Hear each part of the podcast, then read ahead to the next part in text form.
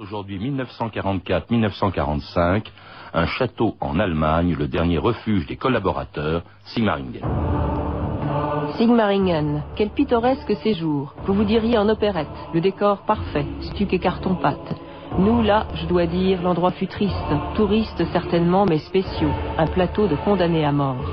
Louis-Ferdinand Céline.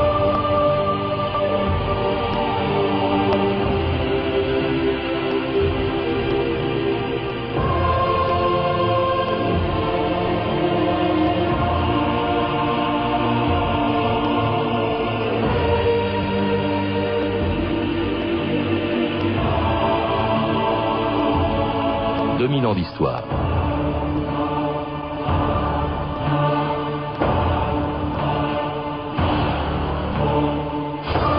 Lorsqu'en 1944, après les débarquements de Normandie et de Provence, les Allemands ont commencé à évacuer la France, ils ont amené avec eux les derniers partisans français de la collaboration. Pendant huit mois, de septembre 1944 à avril 1945, à Sigmaringen, dans un château perché au-dessus du Danube, Fernand de Brinon, Marcel Déa, Jean Lucher, Abel Bonnard et Joseph Darnan ont fait de cette petite ville du Württemberg le siège d'un gouvernement français en exil. En compagnie de Pétain et de Laval, ils ont espéré jusqu'au dernier jour de la guerre qu'une victoire allemande les ramènerait en France. Mais en avril 45, l'arrivée des Alliés à Sigmaringen dispersait ce dernier carré de la collaboration. C'était le dernier acte d'un régime né cinq ans plus tôt dans le drame et qui ce jour-là sombrait dans le ridicule. Écoutez, Joseph Darnan, Il était normal qu'ils aboutissent là, dans cette bourgade de Württemberg, bruyante aujourd'hui du bruit des chars français. Qu'ils se réfugient ici, dans ce château des Hohenzollern, les hommes qui, par peur, par ambition ou par bassesse, ont trahi la France et les Français. Pétain, De Brinon, Laval, Déa ont vécu dans ces salons naguère fréquentés par Bismarck où nos soldats ont encore trouvé des journaux imprimés en français, mais écrits en allemand. Jean-Paul Cointet, bonjour. Bonjour. C'était une archive de 1945 qui commentait l'entrée de l'armée française à Sigmaringen, dans une ville où s'étaient réfugiés pendant huit mois les derniers collaborateurs. Une aventure assez lamentable que vous rappelez dans un livre qui vient d'être publié chez Perrin, un livre sur la couverture duquel on voit Pétain devant le château de Sigmaringen, qui a donc été le siège du dernier gouvernement de, collaboration, un gouvernement qu'il a refusé de cautionner. Hein. contrairement aux autres Français présents à Sigmaringen, Pétain, lui, se considérait comme prisonnier des Allemands. Euh, oui, euh, Pétain a été emmené de Vichy le 20 août 1944 exactement. Euh, les soldats allemands, les SS qui étaient à Vichy, forcent l'entrée de l'hôtel du Parc, pénètrent dans les appartements de Pétain et l'emmènent d'abord pour l'est de la France et finalement pour l'Allemagne. Toute une petite mise en scène euh, a d'ailleurs été montée, semble-t-il, en accord avec le ministre de Suisse Walter Stucky et le nonce euh, monseigneur Valerio Valéry euh, pour renforcer l'idée que Pétain ne partait pas de son plein gré, mm. mais était emmené de force par les Allemands. Alors, euh, Pétain va donc euh, partir avec eux en direction de, l'Allemagne. Euh, il n'arrivera à Sigmaringen que le, que le 7 septembre 1944, Jean-Paul Cointet. Et là, là aussi, il va s'isoler complètement. Il vivra au dernier étage, mais il ne verra aucun des autres collaborateurs, ou très rarement les autres collaborateurs. Même Laval, d'ailleurs, qui est à l'étage en dessous, ils ne se voient pas tous les deux. Ils se détestent même, euh, les Allemands ont procédé à une répartition euh, euh, qui est tout à fait intéressante, car elle est destinée à ce que les, locataires de, de qui est en Souabe, pas très loin de la frontière, euh, ne communiquent pas, euh, alors que euh, les Allemands peuvent communiquer très facilement avec eux. J'y verrai volontiers, si je suis un peu malicieux, une, une, petite astuce qui est propre au régime totalitaire, car lors des conférences de Yalta, de la conférence de Yalta, euh, on sait que Staline s'était arrangé pour que les, euh, les différentes, euh, les alliés, les, délégations alliées, anglaises et américaines, soient justement séparées très habilement l'une de l'autre, comme empêcher des contacts. Et c'est vrai que, par ailleurs, Pétain et Laval ne se sont pas vus. Qui se soient salués, qui se soient rencontrés euh, certainement, euh, au hasard d'une promenade, au détour d'un immense, des immenses couloirs du château certainement, mais euh, visiblement, ni l'un ni l'autre ne souhaitent s'entretenir avec l'autre. Car les rapports, qui n'ont jamais été des rapports idylliques, sont devenus quasiment inexistants à cette date. En tout cas, quand Laval et Pétain arrivent à Simmaringen, donc le 7 septembre 44, ils y retrouvent d'autres collaborateurs, et parmi eux le chef de la milice, qui même après le débarquement de Normandie, croyait encore à la victoire de l'Allemagne. Écoutez Joseph Darnan, secrétaire général de la milice française. Miliciens, miliciennes, avant-gardistes, prends garde. Je m'adresse à vous aujourd'hui pour vous dire toute mon affection, toute ma confiance et la certitude profonde que j'ai de l'issue victorieuse de notre combat politique. Je suis à votre tête et je serai désormais près de vous, parmi vous pour cette dernière lutte qui, j'en suis sûr, nous conduira à la victoire. Ayez confiance en moi, en vous, en notre cause. Et je suis sûr que dans des jours très prochains, tous ensemble, dans une suprême bataille politique, nous allons forcer le destin. Alors c'était Darnan, euh, Jean-Paul Cointet, le 16 août 1944. Il part lui aussi en direction de l'Allemagne. En fait, il craint avec ses miliciens sans doute évidemment les débuts de, l'épuration. C'est quand même extraordinaire, le 16 août 1944, au lendemain du débarquement en Provence, deux mois après le débarquement en Normandie, de croire encore en une victoire possible. En fait, euh, Darnan et ses miliciens n'ont guère, le choix. Euh, ils ne sont pas en mesure, s'ils le souhaitaient, euh, d'engager un combat euh, qui ait quelques significations euh, sur tous les sur quelques plans que ce soit. Donc il faut s'en aller. Et il faut partir d'abord, espère-t-on, vers l'est simplement de la France, où on sait que les Allemands ont des projets de regroupement et peut-être de contre-attaque. Mmh. et il est intéressant de voir que Darnan essaie de trouver encore un ton entraînant auprès d'hommes qui par ailleurs, on, aura l'occasion de revenir là-dessus sans doute, euh, sont assez démoralisés et n'y croient pas, car euh, leur euh, parcours français avant de gagner finalement l'Allemagne, la région de Sigmaringen, va être extrêmement difficile. Ils vont se heurter notamment à des formations de maquisards, en, particulier dans le Limousin. En tout cas, ils se retrouvent donc à Sigmaringen, Darnan, ses miliciens. Il y a aussi d'autres vedettes. Il y a par exemple Fernand de Brinon, que j'ai évoqué tout à l'heure. C'est un personnage très étonnant. Je crois qu'il a été pendant toute la guerre ambassadeur auprès des Allemands à Paris, on, le surnommait même par dérision l'ambassadeur de France en France, mm. Et là, il se retrouve lui aussi à Sigmaringen. Oui, Brinon est à Sigmaringen, et c'est sur lui que, euh, semble-t-il, Hitler euh, fondait euh, certains espoirs de permanence d'une sorte de gouvernement français en Allemagne. Fernand Brinon a été en effet une sorte de représentant personnel déjà du maréchal Pétain euh, à Paris auprès des autorités allemandes. Il avait euh, une qualité de ministre en effet français en France à Paris, ce qui est assez incroyable, assez ubuesque, assez étonnant et irréaliste. Et c'est un homme qui a euh, non seulement rempli sa mission de représentant, mais qui a surtout de plus en plus représenté l'Allemagne auprès euh, du gouvernement français de Vichy, en se faisant l'interprète euh, de euh, la pensée allemande et des volontés de Hitler pendant la guerre. Alors il y a les ultras de la collaboration, il y a Sigmaringen, hein, il y a Marcel Déa, il y a Paul Marion, il y a aussi des écrivains, il y a Rebattet et Céline qui se retrouvent là-bas. Euh, il y a Rebatté, Céline. Il y, a, il y a un homme, il y a un homme qui n'est pas présent à Sigmaringen, mais qui est en Allemagne, c'est Jacques Doriot. Lui, c'était le plus ultra de tous dans la euh. En effet, il faut ajouter les noms de, euh, au nom de Déa et de Brinon, d'Arnan et de Brinon, celui de Déa. Celui de Lucher, celui de Bridou. Euh, il y a aussi des écrivains, non seulement Céline, dont le nom est associé à d'un château l'autre en particulier, mais il y a Rebatté, Lucien Rebatté, qui est un musicologue aussi par ailleurs fort distingué. Euh, et euh, tous ces hommes euh, sont proches de Doriot en réalité. Doriot a été le chef du PPF, Parti populaire français pendant la guerre, et Doriot, lui, qui n'est pas à Sigmaringen, euh, qui est à l'écart de Sigmaringen, qui se retrouva finalement à Mainau, à une soixantaine de kilomètres sur le lac de Constance, soixantaine de kilomètres à peu près de Sigmaringen, et qui a, lui, euh, des projets euh, sensiblement différents de ceux des hommes de Sigmaringen. En tout cas, ces hommes de Sigmaringen que j'ai cités vont rencontrer Hitler dans son quartier général à Steinort, et Hitler, avec l'accord de Hitler, ils vont créer un gouvernement, entre guillemets, français en exil, s'appelait la délégation gouvernementale française, je crois, pour la défense des intérêts nationaux, qui s'installe donc euh, à Sigmaringen. C'est quand même assez étonnant quand on pense que ce gouvernement euh, prétend gouverner une France qui est libérée de l'autre côté du Rhin à ce moment-là, ou qui est presque entièrement libérée. En tout cas, un gouvernement qui est présidé par Fernand de Brinon, très fier de hisser le drapeau français sur le château de Sigmaringen, et qui, le 1er octobre 1944, n'oublie surtout pas de remercier son véritable patron. Compatriotes français, ces premières paroles exprimeront notre reconnaissance au Führer, qui a marqué lui-même que sur la terre du Grand Reich allemand, tout entier tendu vers l'effort de guerre, les Français qui travaillent pour leur patrie demeurent en France. C'est avec joie que nous trouvons dans ce geste la justification de nos espérances, la confirmation de notre foi politique et une sereine confiance dans l'avenir. Nous sommes ici à côté du maréchal, seul chef légitime de l'État français.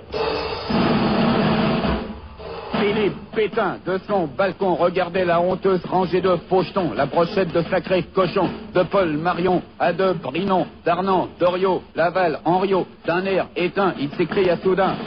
Y a-t-il des salauds parmi nous?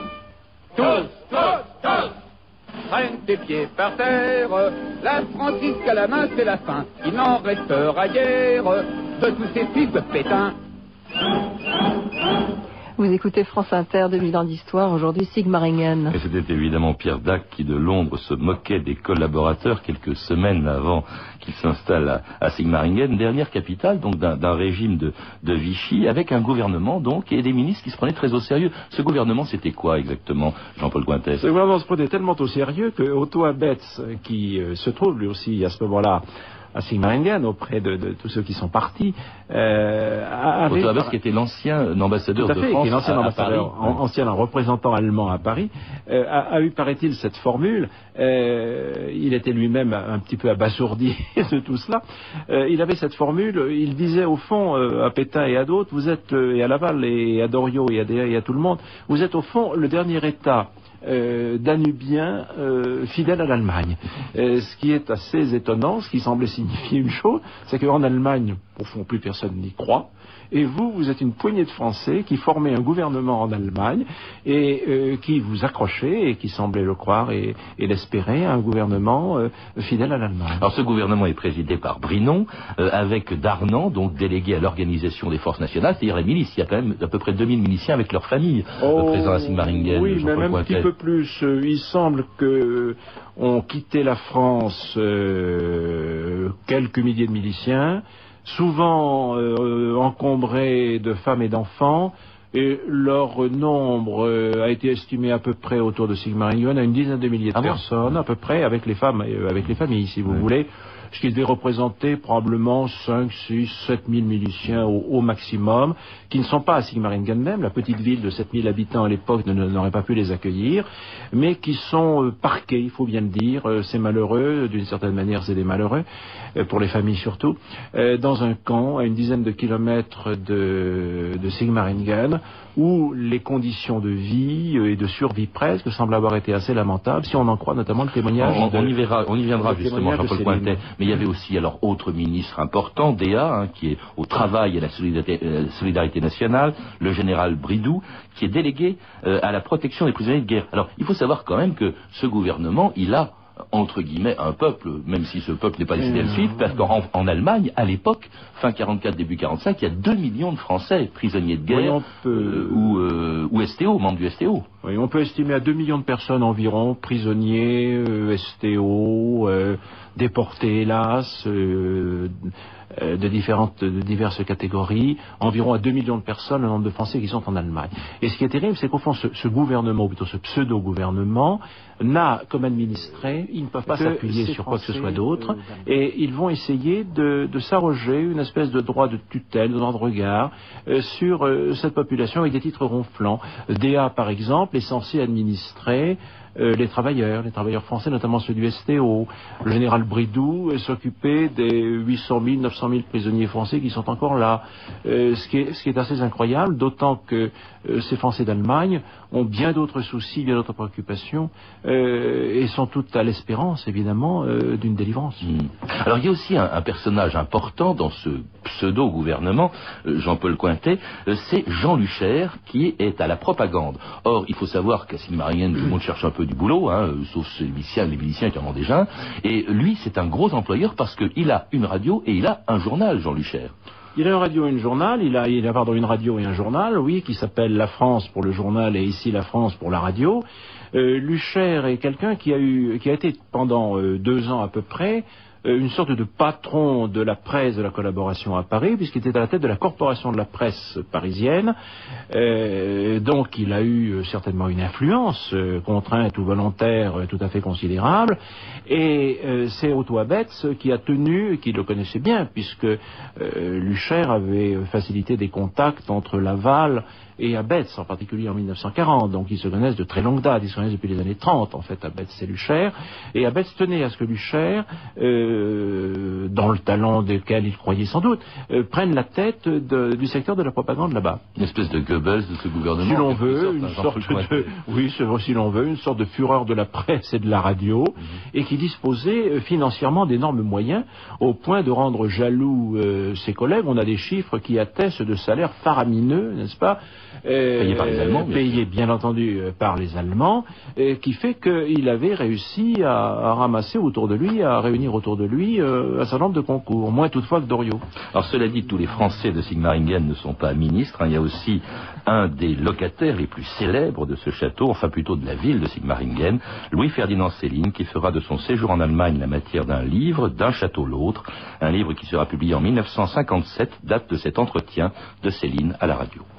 Pourquoi est-ce que vous avez été euh, emmené à Simla ah, Oh, pour la question très simple. Euh, que à Paris, on ne demandait qu'à m'assassiner. Euh, moi, je n'ai rien à me repentir de rien du tout. je n'ai jamais été partisan de ceci, cela. J'étais partisan de l'armée allemande parce qu'elle maintenait la paix en Europe, en France en particulier.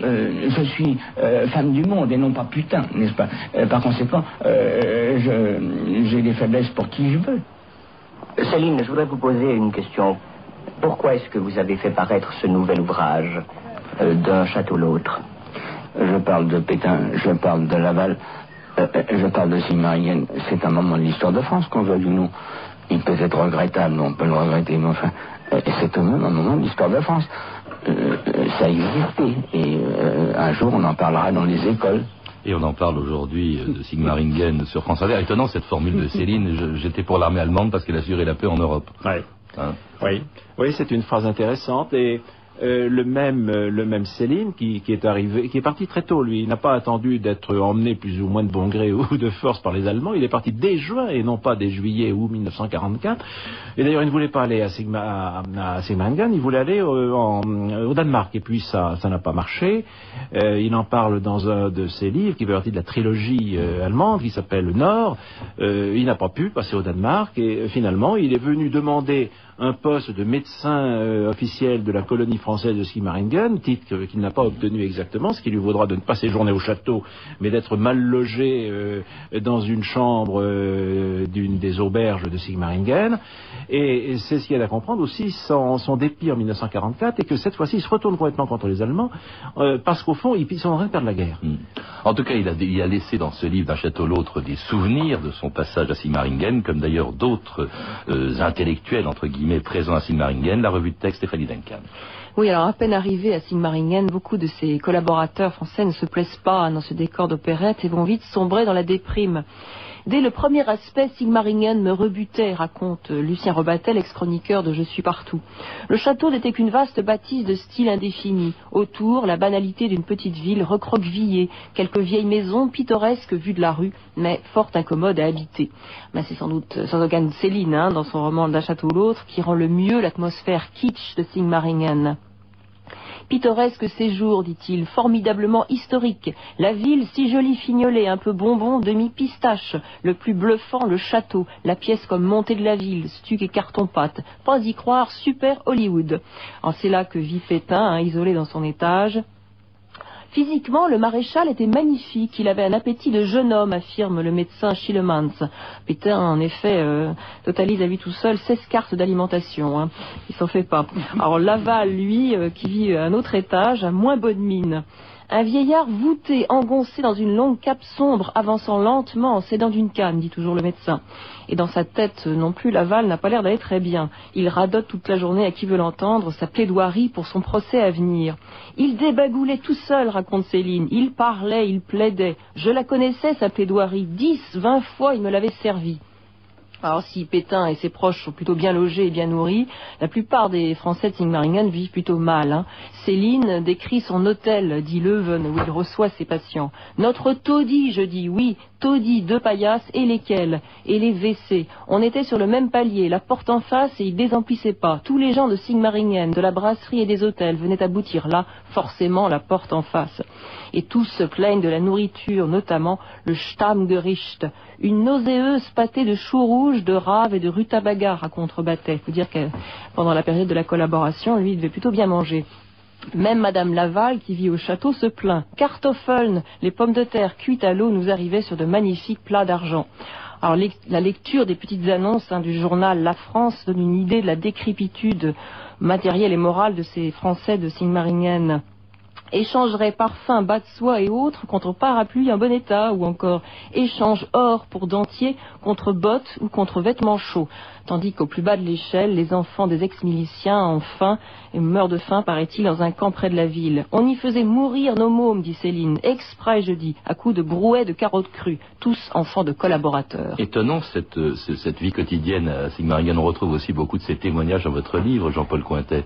C'est un panier de crabes aussi, se détestaient entre eux. Pétain parlait pas à Laval, qui ne parlait pas à, à oui, qui détestait c'est l'expression, c'est un, un, panier de crabes. Euh, Pétain et Laval et, se, tiennent un petit peu à l'écart. Euh, il faut rappeler quand même ici que lorsque Pétain parle le 20 août, c'est la thèse, n'est-ce pas, de l'enlèvement. C'est vrai qu'il y a une part de départ forcé, c'est certain, mais euh, on va renforcer autour de Pétain l'idée que vraiment il est arraché alors qu'il ne cherchait qu'à établir un contact avec le général de Gaulle pour euh, trouver une, j'allais dire presque une filiation naturelle dans, dans, un pouvoir euh, qui succéderait au sien. Et tout à coup, euh, voilà que ces hommes se trouvent donc tout à fait entraînés malgré eux. Alors ce qui est extraordinaire, c'est l'espoir qu'ils ont, qu'ils ont entretenu jusqu'au bout d'une victoire, d'un renversement de la situation, une victoire allemande. Quand l'offensive, la contre-offensive allemande des Ardennes, celle de Rundstedt, mm. commence pendant l'hiver 44-45, ils espèrent tous revenir en France dans les fourgons de l'Allemagne parce que l'Allemagne va peut peut-être gagner la guerre. Ah ben, c'est l'espoir qui a existé certainement chez les membres de la commission gouvernementale proprement dit, c'est-à-dire les DA, Brinon, euh, Darnan. Euh, euh, l'ont espéré un moment. Et on a un témoignage intéressant qui est celui d'un médecin euh, qui a remplacé le docteur Ménétrel auprès de, du maréchal Pétain euh, sur la fin de l'année 1944 et qui a laissé un témoignage dans les années 50 euh, où il, qui semble avoir été entré un petit peu dans la confidence de, de, toute l'équipe et il montre très bien que ces gens-là y ont cru. Pendant quelques jours, peut-être une semaine ou deux, on a vraiment cru que l'Allemagne allait bousculer les Alliés et que pourquoi pas on allait rentrer à Paris dans les fourgons euh, allemands. Ah, quand la contre-offensive échoue, lorsque Doriot aussi, parce qu'il était question que Doriot soit le chef d'un gouvernement français revenu à Paris, quand Doriot est tué par des avions euh, alliés le 22 février 45 sur une route d'Allemagne, un destin extraordinaire pour cet ancien dirigeant communiste qui était devenu collaborateur, là plus personne ne croit en une victoire allemande, euh, alors on pense à fuir, chacun, certains préparent même leur défense au cas où ils seraient arrêtés par les Alliés, ce sera d'ailleurs le cas lorsque le 31 mars 45, le général Delattre franchit le Rhin et rencontre les premiers collaborateurs français arrêtés en Allemagne en avril 45. Après avoir achevé le nettoyage de la rive gauche du Rhin, l'armée française, emmenée par le général Delattre de Tassigny, a franchi le fleuve en force pour la première fois depuis 150 ans. Plusieurs Français collaborateurs de Plume ont été arrêtés dans le secteur de la première armée. Ces zélateurs du Führer pourront méditer en commun derrière des barreaux sur les conséquences du national-socialisme. Quelques miliciens vont reprendre aussi le chemin du pays auquel ils ont tourné deux fois le dos. Ils espéraient sans doute revenir dans les fourgons de l'ennemi ils auront tout juste droit au fourgon cellulaire. Et oui, c'est la fin des collaborateurs réfugiés en Allemagne, Jean-Paul Cointet. Cela dit, quand Delattre arrive à Sigmaringen, il n'y a pratiquement plus personne. Il n'y a plus que des sous-fifres, me disiez-vous tout à l'heure. Oui, tout le monde, tout le monde est parti. Euh, le maréchal Pétain est parti. Pierre Laval est parti. Euh, de même que sont partis les membres de la commission euh, gouvernementale. Ici, il faut situer quand même une petite chose intéressante, c'est que l'homme qui le premier sur les instructions de de, de est, arrivé à Sigmaringen et Charles Valin. Charles Valin, député de Paris du Parti social français, euh, qui a quitté euh, sa formation, euh, qui s'est rallié à la France libre, et il raconte, il a raconté comment le 22 avril, il s'est présenté devant la poterne du château frappé des armes des Hohenzollern et a exploré les lieux, disant, je, je cite quelques extraits de son rapport, voici le, travail, le bureau de travail de Pétain, le désordre qui y règne témoigne d'une fuite récente et précipitée, euh, le lit est défait, euh, sur la commode une bouteille d'eau minérale à moitié vide porte l'étiquette de Vichy, je n'invente rien. Et voici le bureau de Laval, celui de Brunon, celui de Lucher, des papiers sans intérêt. Et cet ultime petit mot, euh, à l'hôtel Zum Löwen où il s'est installé, Valin se fait apporter le livre d'or, et sur la dernière page à demi blanche, il lit ces lignes écrites peu après son arrivée par Laval à Sigmaringen, Sigmaringen est très joli, mais je préfère Châteldon, ne m'en voulez pas. Le 14 septembre 1944, Pierre Laval. Et euh, Valin, euh, paraît-il, cédant à la tentation, euh, c'est ce qu'il dit en tout cas, a ajouté ces lignes, les députés se suivent et ne se ressemblent pas, Charles Valin, député de Paris. Alors c'est assez extraordinaire. Bon, alors Laval va être condamné, Pétain va être condamné à mort puis gracié, Laval va être condamné à mort fusillé, comme la plupart des, hommes présents à Sigmaringen, hein, Lucher, Brinon, Darnan seront fusillés. C'est au fond la fin d'un fascisme à la française, en deux mots Jean-Paul Cointet, il nous reste quelques secondes à peine. Sigmaringen, oui, c'est pas seulement la Oui, ce qui, est, ce qui, est, intéressant, c'est que les fascistes purs, si je peux dire, les fascistes français, on peut, on peut le dire, de, de 1944, sont déjà les fascistes de 1940. C'est très net pour les DA, les Doriot, euh, euh, les Luchères, ce sont des gens qui, qui, au fond, persévèrent dans leur être pendant, pendant toute la guerre. Merci Jean-Paul Cointet. Je rappelle que cette histoire donc, de Sigmaringen, pour en savoir plus, on peut lire tout simplement votre livre, Sigmaringen, qui vient d'être publié chez Perrin. vous avez pu entendre des archives extraites d'un documentaire de Rachel Kahn et Laurent Perrin, diffusé en 96 sur la 5e, ainsi qu'un extrait de l'anthologie Céline, un disque édité par Frémaux et Associés.